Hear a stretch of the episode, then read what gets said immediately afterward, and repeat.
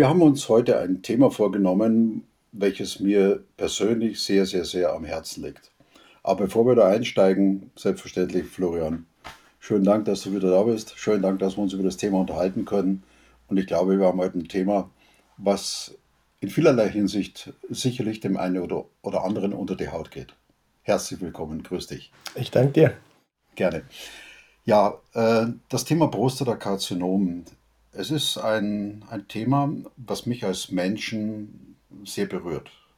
Man kommt ja irgendwann in ein Alter, und ich habe es an anderer Stelle schon mal gesagt, ich bin Jahrgang 53, und da mehren sich die Fälle von Prostataproblemen in der Bekanntschaft, im Freundeskreis. Und äh, es ist auch nicht der Erste, der gegangen ist und vermutlich auch nicht gehen wird, der an einem Prostatakarzinom sterben wird. Kurzum, für mich, trotz überstandener BPH, ist dieses Prostatakarzinom immer ein, ein emotional sehr latentes Thema. Und äh, ich bin froh, dass wir heute mal über dieses Thema sprechen. Und ich hoffe und ich wünsche mir sehnlichst, dass wir in dieses Thema ein bisschen Klarheit bekommen. Wie kann ich mit meiner Prostata umgehen? Wie groß ist die Gefahr, an einem Prostatakarzinom zu sterben? Wie sicher ist eine, eine Diagnose? Wie sicher ist das Thema Früherkennung? Viele, viele Fragen, Florian, die auf dich zukommen. Und äh, ich weiß, du bist eine ehrliche Haut. Ich weiß, dass du die Dinge so, so benennst, wie sie sind. Und ganz äh, im Voraus schon. Danke, da, danke schön dafür. Nun, wir haben, uns, wir, haben uns im, wir ja. haben uns im Vorfeld ja schon darüber unterhalten, dass äh, das Prostatakarzinom ja schon so ein derart umfangreiches Thema ist, dass wir auch im Rahmen dieses Podcasts einzelne Teile nur anschneiden können, ähm, weil sonst einfach das Gesamtthema viel zu umfangreich wird. Also wir werden anschneiden ähm, die Bildgebung zum Prostatakarzinom. Wir werden anschneiden den Gleason Score. Wir werden anschneiden die Biopsie. Wir werden anschneiden Therapie des Prostatakarzinoms. Wir werden anschneiden, ähm, wie ist es mit Metastasen und der Therapie. Und gleichzeitig ähm, äh, kündigen wir jetzt schon an, dass es zu all diesen Punkten einzelne Podcasts geben wird, die wir ähm, nicht, dann auch nicht alle äh, zu zweit machen, sondern uns dann wieder Profis dazu holen, die zum Beispiel sich in allererster Linie mit der Bildgebung des Prostatakarzinoms auseinandersetzen oder die sich ausschließlich oder nahezu ausschließlich mit den histologischen Aufarbeiten, sprich dem Ergebnis der Biopsie auseinandersetzen werden. Aber um das Thema einmal zu umreißen und ein Gefühl dafür zu kriegen, ähm, bietet sich an, diese Themen mit anzuschneiden, dass sie einfach äh, eingeordnet werden können. Auch wenn wir uns bewusst sind, dass wir sie in keinster Weise komplett abhandeln können innerhalb mhm. dieses einen Podcasts. Ja, ja, ja. Ähm, ich freue mich drauf. Ähm, ich erinnere mich an eine Situation. Ich bin aktiver Bogenschütze. Ich war auf einem Turnier und es ist unter älteren Herrschaften durchaus üblich, dem anderen Hallo zu sagen und dann mal so einen lockeren Spruch hinterherzuschieben wie, na, wie geht's deiner Prostata? Und ich empfand es für mich sehr locker, als ich das so gesagt habe. Und dann bekomme ich von der Antwort, naja, ich habe sie ja nicht mehr. Sage ich, wieso hast du sie nicht mehr? Naja, äh, ja, ich hatte halt, da war halt was. Sage ich, Klaus, ein, ein Tumor? Äh, ja, sagt er, äh, und, und ich habe da einfach gemerkt, plötzlich ist unser Gespräch irgendwo in Stocken geraten, weil ich wusste jetzt nicht, rede ich jetzt mit ihm über seine Prostata oder war in diesem Augenblick meine eigene Wahrnehmung zu meiner eigenen Prostata dominant. Das heißt, ich habe mich eigentlich gar nichts mehr fragen getraut, obwohl wir beide unheimlich gute Freunde und Bekannte sind. Also, Florian, wenn ich heute als, als, als Mann mich wirklich mit diesem Thema Prostatakrebs auseinandersetze, komme ich ja um das Thema Vorsorgeuntersuchung gar nicht rum. So, was bietet mir die Medizin zum Thema Vorsorge? Und ich sage es von vorne weg, ich habe einfach ein riesiges Bedürfnis. Wenn ich Angst habe und wenn ich Sorgen habe, habe ich irgendwo auch gleichzeitig die Sehnsucht nach, nach Wahrheit, Klarheit und Sicherheit. Also Vorsorge. Wie geht's los? Was kommt dabei raus? Ja, letztlich ist es so, dass die ähm, Krankenkassen ab dem Alter von 45 mhm. Äh, die digitale rektale Untersuchung anbieten, die also bezahlt wird. Digital rektale Untersuchung heißt, der ähm, Arzt ihres Vertrauens wird versuchen, über den Enddarm die Prostata zu ertasten und wird dann versuchen, ähm, Stellen zu ertasten, die möglicherweise derber und härter sind als das in Anführungszeichen normale ähm, Prostatagewebe. Ähm, da ist es natürlich so, wenn man weiß, dass die Prostata vor dem Darm liegt, dass ich quasi nur den Hinterrand der äh, Prostata ertasten kann. Und äh, vor allem, wenn es kleine Karzinome sind, also sehr frühe Stadien, ähm, dass man es dann unter Umständen, obwohl es an dieser Stelle liegt, nicht tastbar sein kann. Okay. Du sagtest vorhin, der Arzt deines Vertrauens. Du hast gerade bewusst oder unbewusst nicht gesagt, der Internist, der Hausarzt oder der Urologe. Ähm, bewusst oder unbewusst nicht gesagt? Ich habe bewusst gesagt, ähm, der Arzt deines Vertrauens, weil das ja ein angstbehaftetes Thema ist. Ja und ich davon ausgehe oder wenn ich von mir ausgehe, gehe ich jetzt mit einem angstbehafteten Thema nicht als erstes zu einem Fremden, sondern gehe als erstes zu dem, den ich vielleicht schon über hm, Jahre oder vielleicht Jahrzehnte kenne, um ein angstbehaftetes Thema anzusprechen. Und das kann jetzt der Urologe sein, weil man vielleicht in anderem Zusammenhang schon damit zu tun hatte. Das kann aber der Hausarzt sein, das kann der Internist sein. Ähm, das ist, wird am Ende derjenige sein, der dir mit diesem angstbehafteten Thema am vertrautesten ist. Okay, das heißt, er macht die digital-rektale Untersuchung und stellt dann einfach irgendetwas fest. Wenn er irgendetwas feststellt und, und äh, das Bedürfnis hat, äh, dies, dies, weiter abklären zu lassen, dann wird quasi der nächste Schritt gegangen. Richtig. Und das ist dann der PSA-Wert, oder?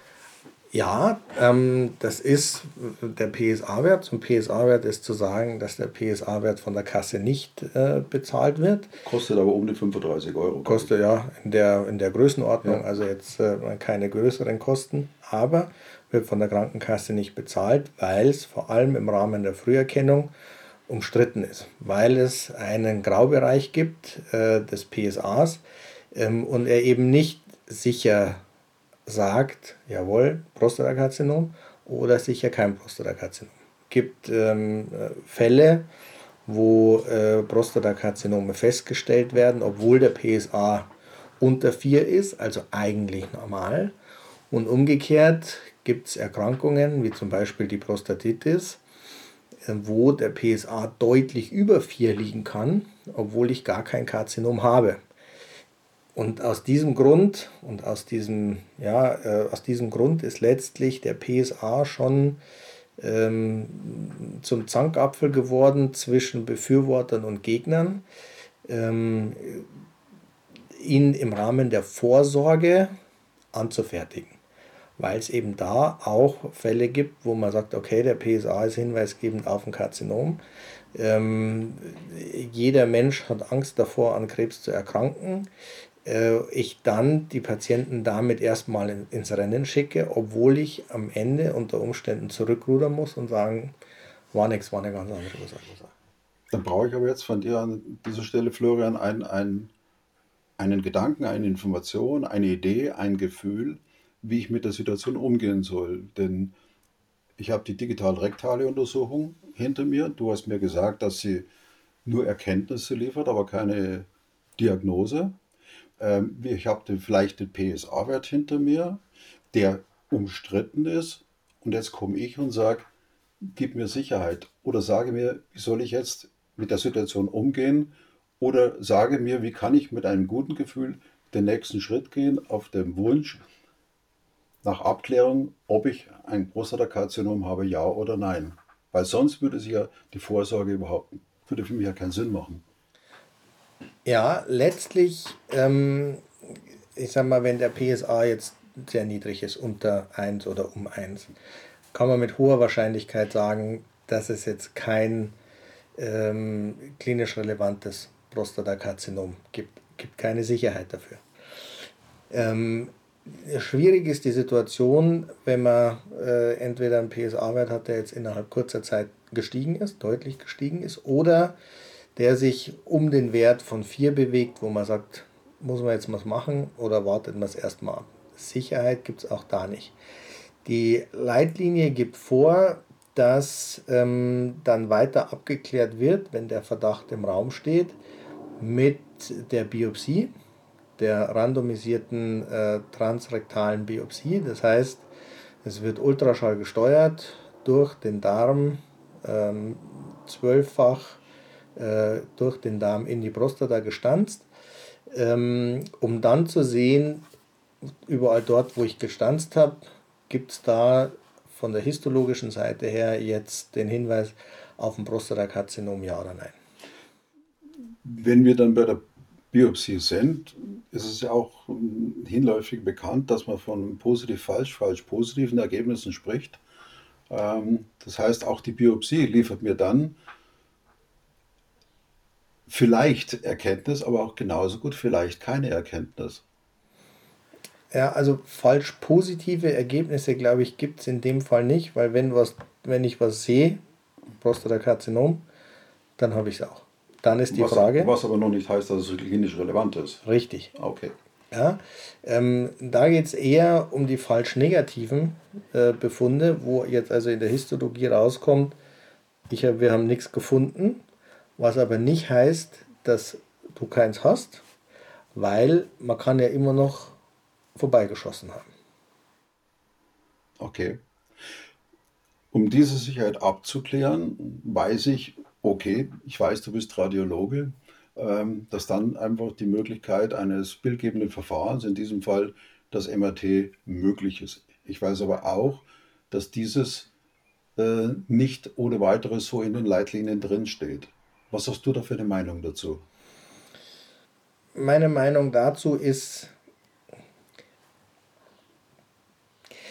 An der Stelle will ich meine persönliche Meinung auch aufgrund dessen, weil ich Radiologe bin, zurückstellen. Ähm, Im Augenblick ist es so, dass die Leitlinie klar sagt, dass die MRT ähm, nicht zur Früherkennung geeignet ist, aber die Biopsie, die randomisierte Biopsie ähm, geeignet ist, um einen fraglichen PSA abzuklären. Letztlich sieht die Leitlinie vor, wenn der PSA weiter hoch ist, die Biopsie nichts gebracht hat, kann man entweder nochmal biopsieren, in der Hoffnung, dass man dann möglicherweise das Karzinom trifft, oder dann das MRT zu machen. Ähm, dann muss mindestens sechs Wochen dazwischen sein, weil es natürlich zwangsläufig in die Prostata einblutet und die Artefakte, sagt man in der Radiologie, also die ähm, künstlich veränderten Signale in der Prostata, die durch das äh, Blut und deren Abbauprodukte entsteht, ähm, ist es dann erstmal nicht verwertbar, wenn man es früher macht. Das heißt, ich muss sechs Wochen warten, bis das Blut abgebaut ist und die Abbauprodukte abgebaut sind und dann kann ich eine MRT machen.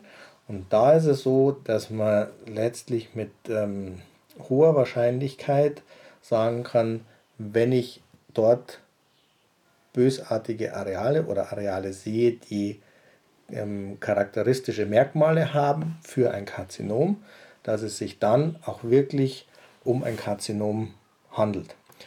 Umgekehrt sehe ich in der MRT auch, wenn es sich jetzt zum Beispiel um eine Prostatitis handelt, um eine Entzündung der Prostata, die auch ursächlich sein kann für den hohen PSA-Wert.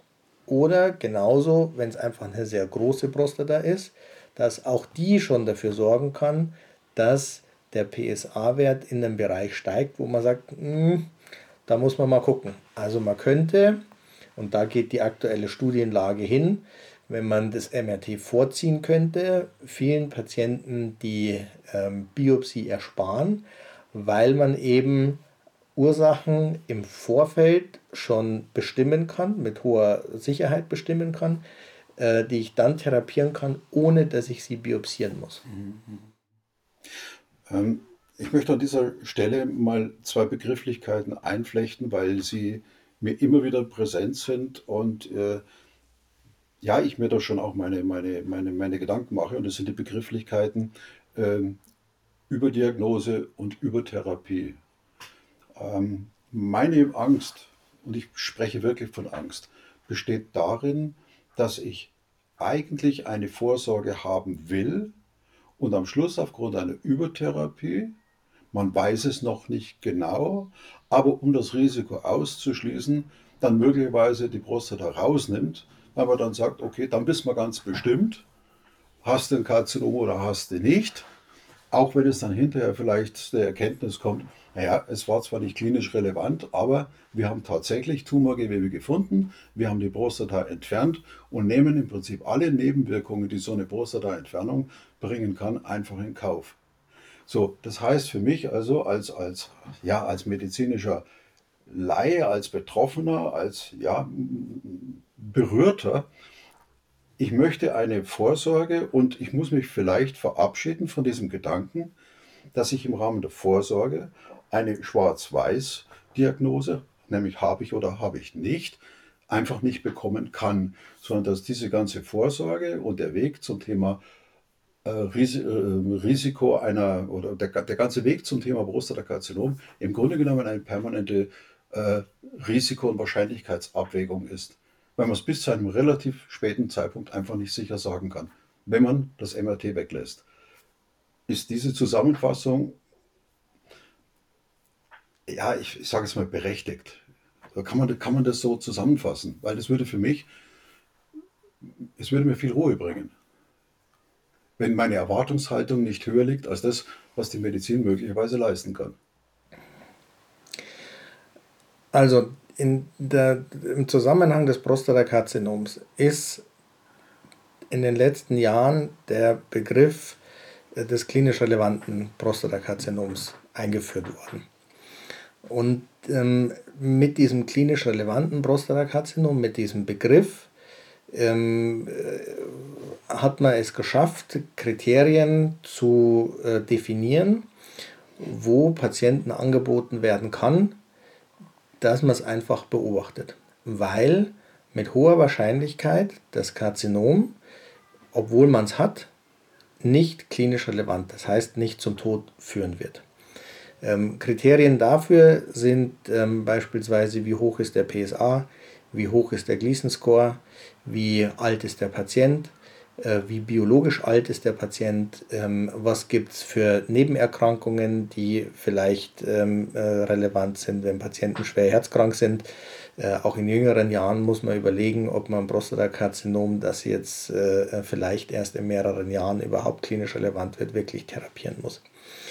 Ähm, das ist letztlich ein Vorgehen, das es meines Wissens nur beim Prostatakarzinom gibt, dass es wirklich definitive Forschung gibt, äh, die zum Ziel hat, herauszufinden, welches Karzinom muss ich wirklich therapieren und bei welchem Karzinom kann ich sagen, Pferde ruhig halten, wir können ganz in Ruhe uns das angucken und machen dann mit weiteren Bestimmungen des PSA-Wertes, mit weiteren MRTs. Manche Kollegen empfehlen auch, das äh, erneut zu biopsieren. Ähm, gucken wir uns an, wie sich das entwickelt und ob es überhaupt äh, in deiner Lebenszeit relevant werden wird. Ich, ich entdecke, während ich dir so zuhöre, in mir gerade einen Gedanken und ich versuche ihn mal verständlich zu formulieren. Ich habe, wenn ich an Prostatakarzinom denke, auch immer das Thema Tod im selben Gedanken. Ähm, und ich frage mich, ist denn diese, dieser Zusammenhang Prostatakarzinom ja und die Wahrscheinlichkeit daran zu sterben ist relativ hoch.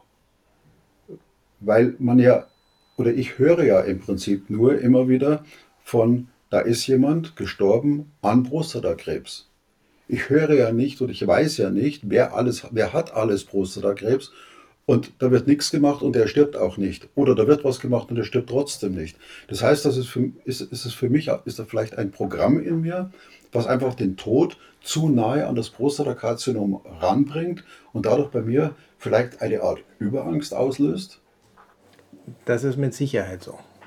Weil, so wie du es gesagt hast, alle Fälle, die ähm, beispielsweise am Herzinfarkt sterben oder an Altersschwäche sterben, der aber auch ein Prostatakarzinom hatte, da wird in der Geschichte, die erzählt wird, das Prostatakarzinom nicht auftauchen. Mhm. Sondern wenn ähm, der, der Verlauf dramatisch war und er unter schlimmen Bedingungen am Ende gestorben ist, am Prostatakarzinom oder an den Metastasen des Prostatakarzinoms, dieser Fall wird natürlich erzählt und immer und immer wieder und wird von Mal zu Mal noch ein bisschen dramatisiert, sodass dieser Fall natürlich auf einmal einen großen ähm, Teil der Gedanken einnimmt, wenn es ums Prostatakarzinom geht. Nichtsdestotrotz ist es auf keinen Fall zu verharmlosen. Ähm, ich habe auch in Vorbereitung auf diesen Podcast versucht, ähm, dieses Risiko, wenn jemand am Prostatakarzinom erkrankt, äh, wie hoch ist die Wahrscheinlichkeit, dass er auch daran stirbt, ähm, mal ins Verhältnis zu setzen. Äh, und habe mal geguckt, ähm, letztlich, äh, oder habe den Vergleich angestrebt zum Mammakarzinom. Mhm. Ja? Und da ist es am Ende des Tages so, dass ähm, jedes Jahr, es werden immer ein bisschen mehr, 40.600 Neudiagnosen Prostatakarzinom in Deutschland gestellt werden. Beim Mammakarzinom sind es 47.500, also sind 7.000 mehr. Ähm, für mich, als ich es gelesen habe, gefühlt hätte die Zahl viel höher sein müssen für das Mammakarzinom. Ich finde, das ist in der allgemeinen Berichterstattung viel präsenter ähm, als das Prostatakarzinom. Ähm, und wenn man jetzt äh, weiter guckt, ist es letztlich so, dass 37 Prozent der Männer, die am Prostatakarzinom erkranken, in der Tat auch daran sterben. Also das ist mehr als ein Drittel ähm, und damit in keinster Weise zu unterschätzen. Bei den Frauen sind es 39 Prozent. Da hätte ich eigentlich gefühlt, ohne dass ich die harten Zahlen hätte, hatte, gesagt, das müssen eigentlich viel mehr sein. Weil ich, ist am Mammakarzinom gestorben, viel häufiger gefühlt wahrnehme, als ist am Prostatakarzinom gestorben. Ich glaube, das hat einfach auch damit zu tun, dass äh, Männer im Allgemeinen über die Prostata und schon gar nicht über das Prostatakarzinom reden und auch nicht wollen, dass darüber gesprochen wird. Und das, habe ich den Eindruck, verharmlost es ein wenig in der öffentlichen Wahrnehmung. Das ist aber nur mein wirklich mhm. persönlicher Eindruck. Ich weiß nicht, wie es dir da geht. Naja, wenn man, wenn man in, in, den Publikationen äh, oder in den Berichterstattung einfach äh, reinguckt, dann erlebt man einfach, dass einer gestorben ist an Prostatakrebs, dass eine Frau gestorben ist an Brustkrebs. Äh, in der, in der Berichterstattung steht nicht drin, wie viele Frauen untersucht werden, wie viele Frauen durch ein Screening laufen, äh, wie, wie dort die, die Erfolgsquote ist. Ich meine, das, die gleiche Idee ist ja auch beim, beim Prostatakarzinom. Man will Vorsorge machen, um die Sterblichkeit, um Menschen im Prinzip vor dem Tod zu retten, weil man gleichzeitig sagt, je früher ein Tumor erkannt wird, desto leichter ist er zu behandeln. Und genau dieses Thema bringt mich ja auf einen auf einen Gedanken, auf eine Frage. Wenn heute ein Patient zum Arzt geht, habe ich den Eindruck, dann kommt er in eine, eine Maschinerie.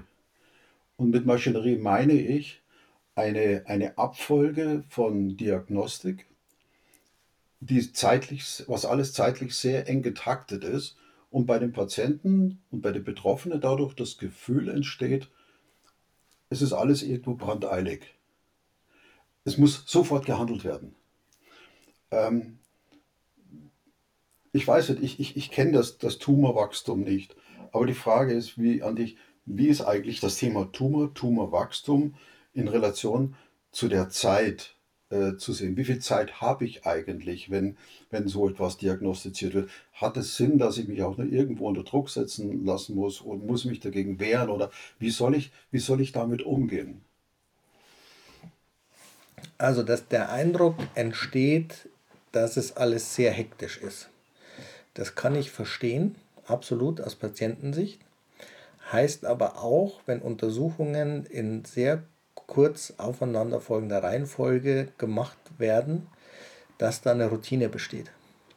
Und die Routinen häufig auch mit einem großen Grad an Sicherheit einhergehen, weil jeder einfach weiß, was er zu tun hat. Das heißt, dass die ähm, Untersuchungen, die gemacht werden, ähm, mit häufig großer Routine gemacht werden, um möglichst schnell zu einer Diagnose zu kommen. Auf deine Frage hin ähm, muss die Hektik dann weitergehen, dass man also möglichst schnell mit der Therapie beginnt. Nein, muss man nicht. Also ich empfehle eigentlich immer und in allen Vorträgen, die ich halte, wenn die Diagnose kommt, erstmal nichts machen. Und nichts machen meine ich nicht über Jahre, auf keinen Fall. Aber es besteht auch kein Grund, ich sage mal, außer von ganz wirklich wenigen äh, Tumorerkrankungen, besteht kein Grund, in Hektik zu verfallen und innerhalb von einer Woche mit irgendeiner Therapie anfangen zu müssen. Warum sage ich bewusst, man kann sich Tage bzw. Wochen Zeit lassen? Ähm, es gibt eine Arbeit von Frau Professor Pachmann, die werden wir auch in den Shownotes unten verlinken. Da geht es äh, jetzt nicht explizit ums Prostatakarzinom, aber dort wird gezeigt, wie hoch die ähm, äh, Zellzahl ist, die bei einer entsprechenden ähm, Tumorgröße bereits durch die Blutbahnkurven und möglicherweise, möglicherweise Metastasen bilden.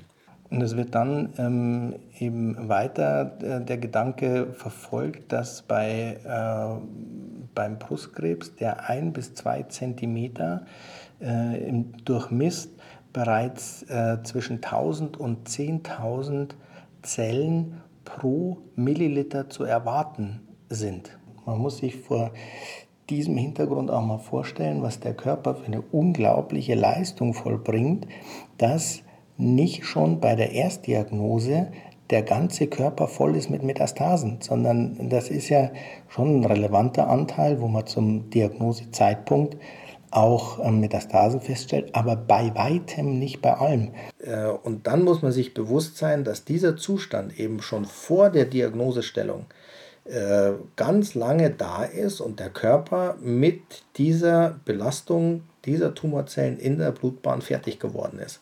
Und daher gibt es meines Erachtens ähm, äh, keine Notwendigkeit innerhalb von weniger Tagen, ich habe vorhin gesagt, es gibt ganz wenige Ausnahmen, wo es wirklich so ist, ähm, äh, gibt es keine Notwendigkeit innerhalb von weniger Tagen oder weniger Wochen wirklich aktiv zu werden, weil die Wahrscheinlichkeit gering ist, dass man jetzt innerhalb dieser ein oder zwei oder drei Wochen eine derartige Verschlechterung des Stadiums erfährt, ähm, dass dann die Ausgangssituation wirklich deutlich schlechter ist.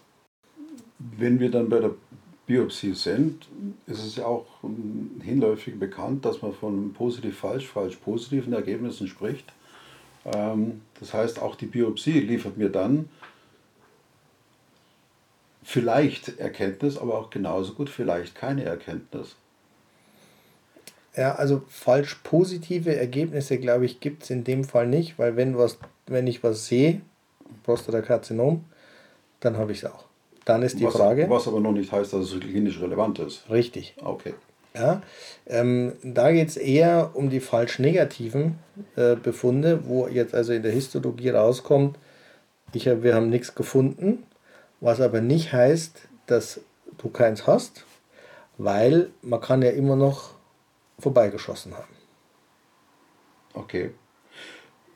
Um diese Sicherheit abzuklären, weiß ich, okay, ich weiß, du bist Radiologe, ähm, dass dann einfach die Möglichkeit eines bildgebenden Verfahrens, in diesem Fall das MRT, möglich ist. Ich weiß aber auch, dass dieses äh, nicht ohne weiteres so in den Leitlinien drinsteht. Was hast du da für eine Meinung dazu?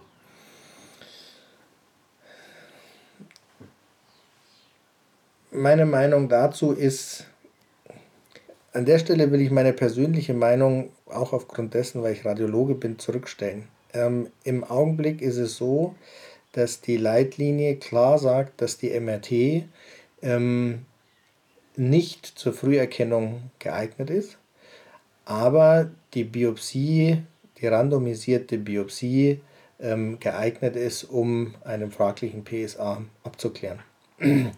Letztlich sieht die Leitlinie vor, wenn der PSA weiter hoch ist, die Biopsie nichts gebracht hat, kann man entweder nochmal biopsieren, in der Hoffnung, dass man dann möglicherweise das Karzinom trifft, oder dann das MRT zu machen. Ähm, dann muss mindestens sechs Wochen dazwischen sein, weil es natürlich zwangsläufig in die Prostata einblutet und die Artefakte, sagt man in der Radiologie, also die ähm, künstlich veränderten Signale in der Prostata, die durch das äh, Blut und deren Abbauprodukte entsteht, ähm, ist es dann erstmal nicht verwertbar, wenn man es früher macht. Das heißt, ich muss sechs Wochen warten, bis das Blut abgebaut ist und die Abbauprodukte abgebaut sind und dann kann ich eine MRT machen. Und da ist es so, dass man letztlich mit ähm, hoher Wahrscheinlichkeit sagen kann, wenn ich dort bösartige Areale oder Areale sehe, die ähm, charakteristische Merkmale haben für ein Karzinom, dass es sich dann auch wirklich um ein Karzinom handelt. Umgekehrt sehe ich in der MRT auch, wenn es sich jetzt zum Beispiel um eine Prostatitis handelt, um eine Entzündung der Prostata, die auch ursächlich sein kann für den hohen PSA-Wert.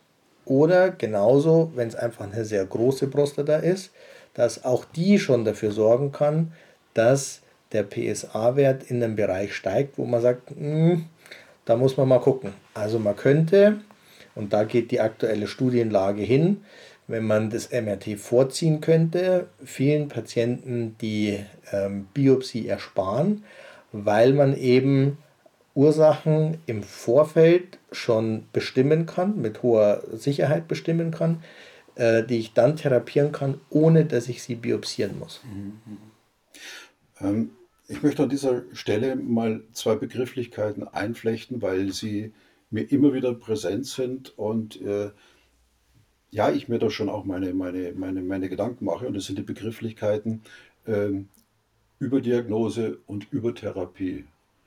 Ähm, meine Angst, und ich spreche wirklich von Angst, besteht darin, dass ich eigentlich eine Vorsorge haben will und am Schluss aufgrund einer Übertherapie, man weiß es noch nicht genau, aber um das Risiko auszuschließen, dann möglicherweise die Prostata rausnimmt, weil man dann sagt, okay, dann wissen wir ganz bestimmt, hast du ein Karzinom oder hast du nicht. Auch wenn es dann hinterher vielleicht der Erkenntnis kommt, naja, es war zwar nicht klinisch relevant, aber wir haben tatsächlich Tumorgewebe gefunden, wir haben die Prostata entfernt und nehmen im Prinzip alle Nebenwirkungen, die so eine Prostata-Entfernung bringen kann, einfach in Kauf.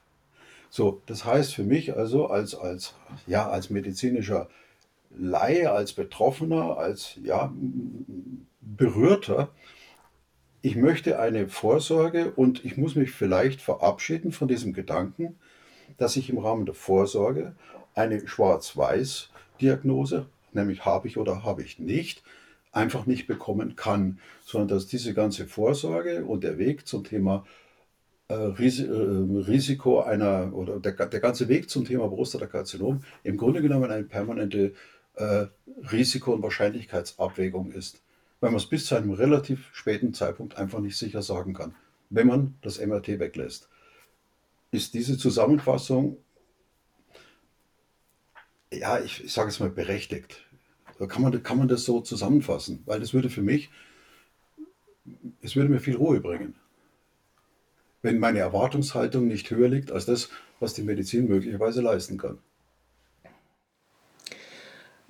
Also in der, im Zusammenhang des Prostatakarzinoms ist in den letzten Jahren der Begriff des klinisch relevanten Prostatakarzinoms eingeführt worden.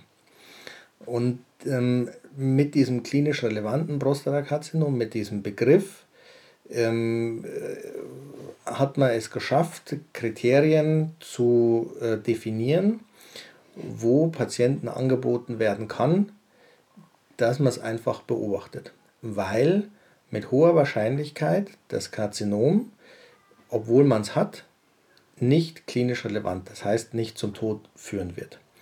Ähm, Kriterien dafür sind ähm, beispielsweise, wie hoch ist der PSA, wie hoch ist der Gleason Score, wie alt ist der Patient, wie biologisch alt ist der Patient, ähm, was gibt es für Nebenerkrankungen, die vielleicht ähm, äh, relevant sind, wenn Patienten schwer herzkrank sind.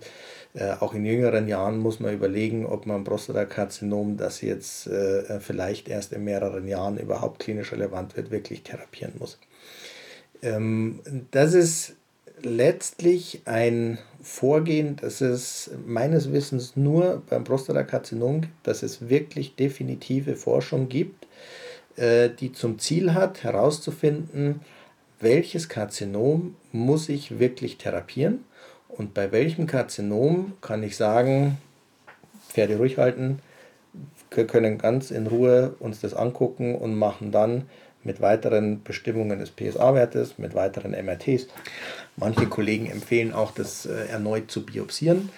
Ähm, gucken wir uns an, wie sich das entwickelt und ob es überhaupt äh, in deiner Lebenszeit relevant werden wird.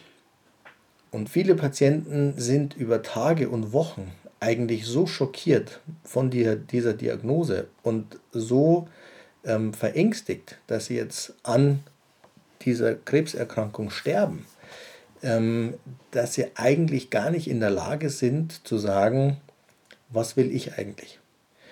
Ähm, ich sage mal, ich nehme ein ganz äh, banales Beispiel, wenn ähm, der 92-Jährige die Diagnose bekommt, Prostatakarzinom, dann muss ich mir die Frage stellen, wenn ich 92 bin, bis dahin einigermaßen gesund durchgekommen bin, muss ich dann wirklich an diesem Prostatakarzinom überhaupt therapiert werden? Jetzt kann man sagen, wenn der, der fit ist und und und, dann muss man, das kann man vertreten.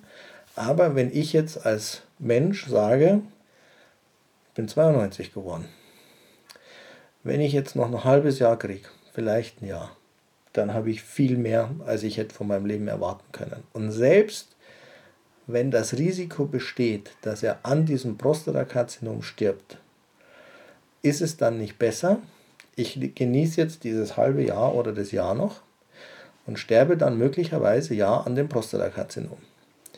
Oder will ich und sage, Plan ist 105, ja, dann ist unter Umständen eine Therapie notwendig. Aber und das sage ich immer wieder und mit Nachdruck.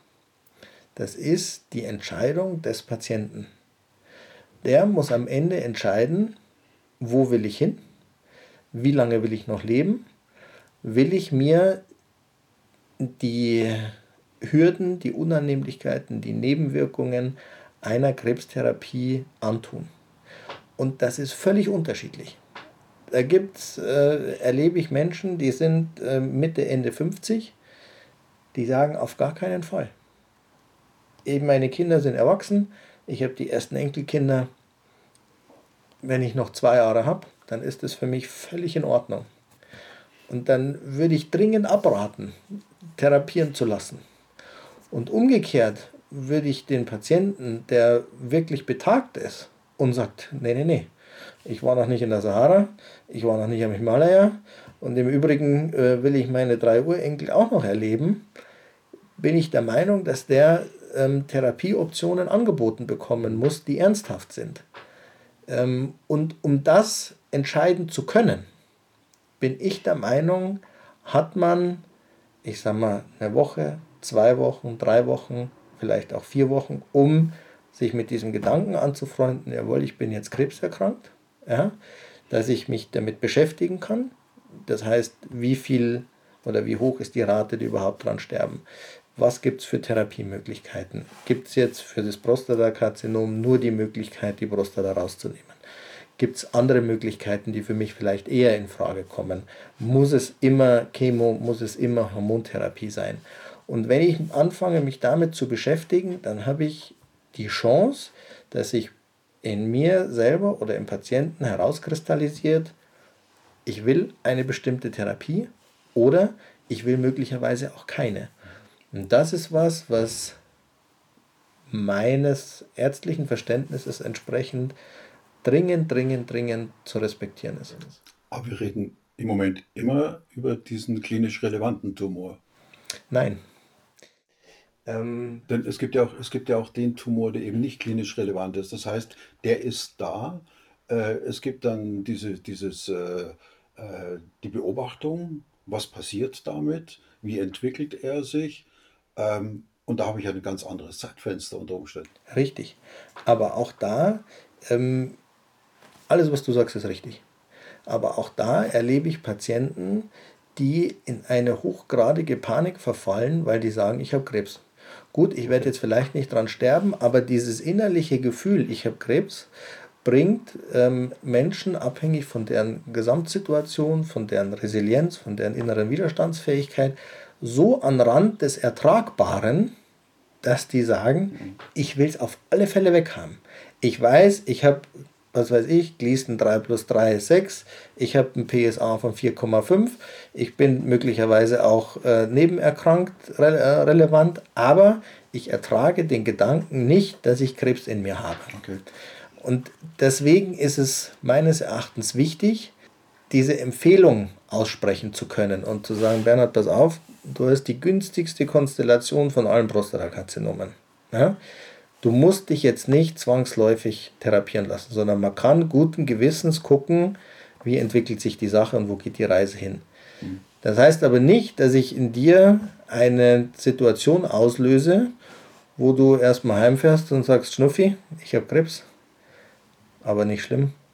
Wir genießen unser Leben, wir haben ganz viel Zeit und jetzt machen wir es uns nicht. Sondern es kann auch passieren, dass der völlige Absturz kommt und man sagt, egal, auch wenn es günstig ist, ich will, dass das wegkommt. Und das haben wir, glaube ich, zu respektieren, zu akzeptieren und danach zu handeln. Okay. Womit wir wieder beim Patientenwunsch wären, als das allein, allein gültige Maß der Dinge. Ähm, man sagt immer, am Prostatakarzinom versterben.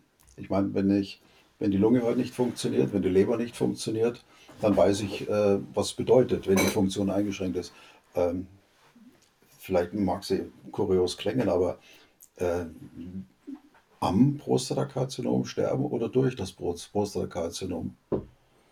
Woran stirbt man eigentlich tatsächlich, wenn man äh, ein Prostatakarzinom hat und das wiederum im Endeffekt der Auslöser oder die Todesursache ist?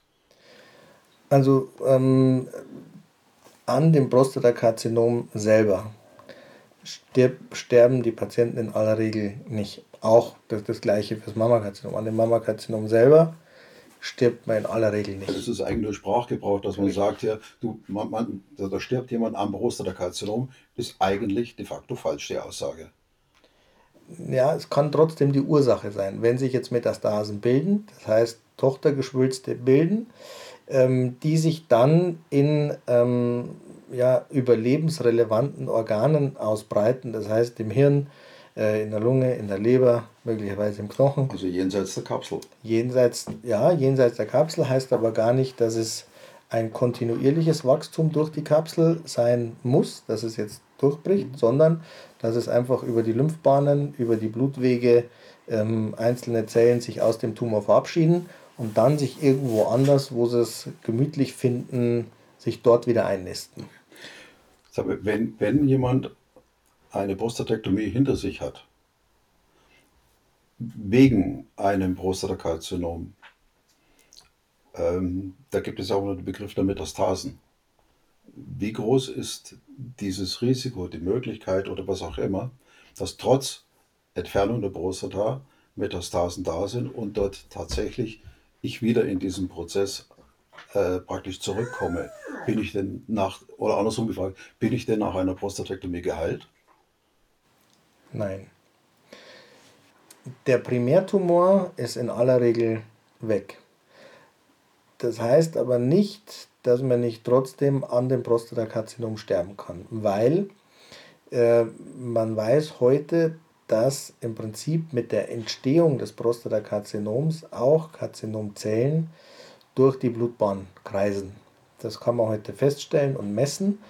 Ähm, und das heißt auch, dass letztlich schon vor der Diagnose Zellen sich ähm, äh, an Organen, Organsystemen abgesiedelt haben, niedergelassen haben, die dort aber erstmal gar nicht relevant werden müssen, sondern die sind da, die teilen sich jetzt auch nicht aktiv, sodass die erstmal gar nicht relevant sind.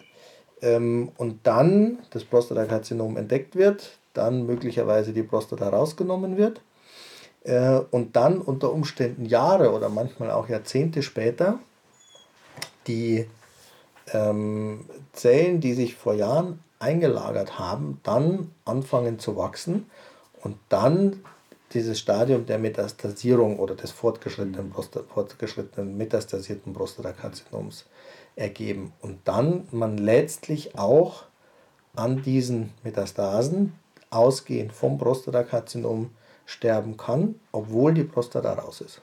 Okay. Ein riesiges Themenfeld, äh, ein, ein emotionales Themenfeld, aber auch ein, ein Themenfeld mit einer, ja, wie immer, extrem hohen Informationsdichte, gar keine Frage. Ähm, ich frage dich aber trotzdem, Florian, zum Schluss noch, noch eins. Was ist deine, deine Botschaft als Mensch und als Mediziner an Betroffene mit der Befürchtung, an Betroffene mit der Diagnose, was ist deine Botschaft an Krebspatienten oder an, ja, an Krebs, Krebspatienten der Prostata? Das ist jetzt eine schwierige Frage, weil die, äh, wenn du mich fragst, was gebe ich Prostatakarzinom-Patienten mit auf den Weg, dann haben die ja schon das Karzinom, sind möglicherweise schon therapiert. Dann, dann lass mich noch eins früher gehen. Ähm, was ist deine Botschaft an Menschen, die sich mit diesem Thema Befürchtung, Prostatakarzinom und im Gang zur Vorsorge, wie die mit dieser ganzen Thematik umgehen sollen, was sie empfinden, was sie spüren, was sie möglicherweise erwartet? Also ich glaube, man muss sich über eins im Klaren sein, wenn man diesen Weg beschreitet.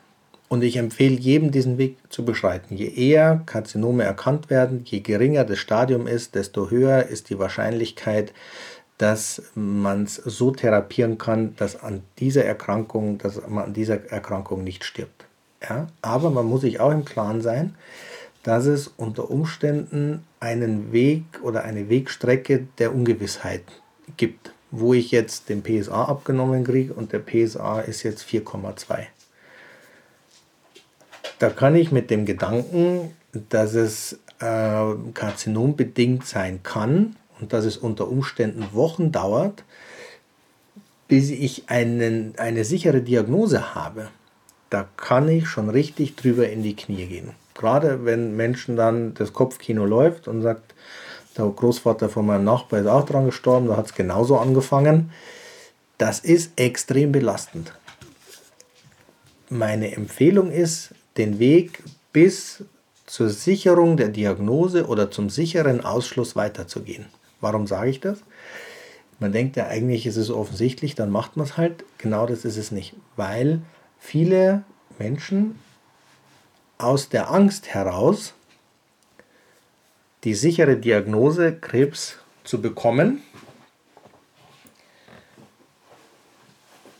weitere Untersuchungen, die möglicherweise dahin führen, aufschieben oder gar nicht machen. Und das ist eigentlich das Schlimmste, was man machen kann, weil die Angst bleibt. Es gibt keine sichere Diagnose.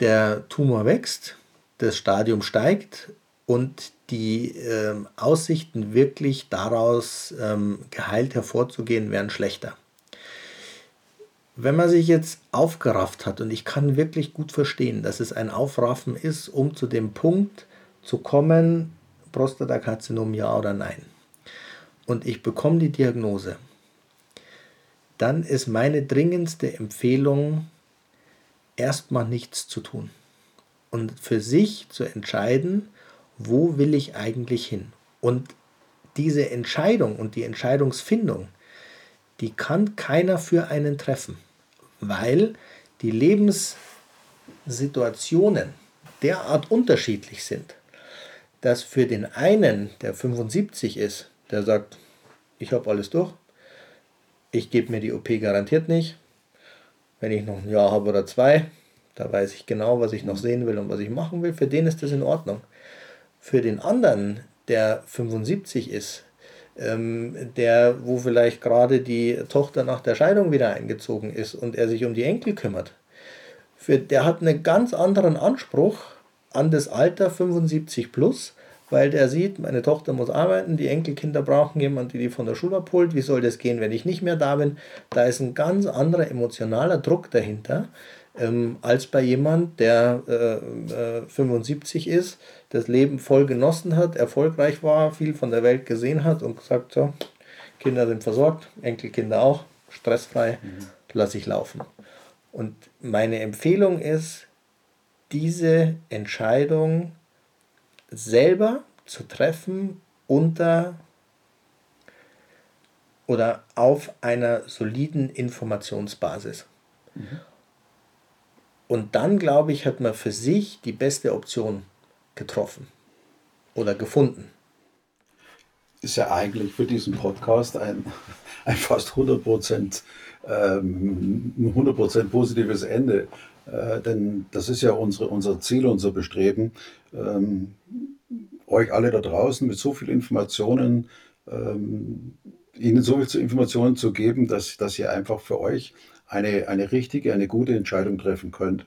Ähm, ich möchte mich an dieser Stelle auch ganz herzlich bei denen bedanken, die diese Podcasts hören und äh, dann entsprechend weitergeben. Und ich meine da auch an die, an die Mütter, an die Frauen, an die, an die Töchter. Ja, Bernhard, ich danke dir ganz herzlich. Ähm, auch, dass du das Thema zu so einem frühen Zeitpunkt unserer Podcast-Reihe ähm, schon aufs Tableau gebracht hast. Ich denke, dass es äh, vielen Männern ähnlich geht wie dir, wo dieses Thema einfach so ein bisschen im Hinterkopf immer mitkreist. Ich hoffe, wir konnten ein bisschen Licht ins Dunkel bringen. Ähm, ich hoffe, wir konnten ein bisschen die Angst vielleicht auch davon nehmen, sich damit zu beschäftigen. Und ich würde mich natürlich freuen, wenn ihr in den nächsten Folgen wieder mit dabei seid, wenn ihr den Kanal abonniert und natürlich, ähm, wenn ihr ihn unter den äh, Kollegen äh, und Freunden weiterempfehlt. Daher bis zum nächsten Mal.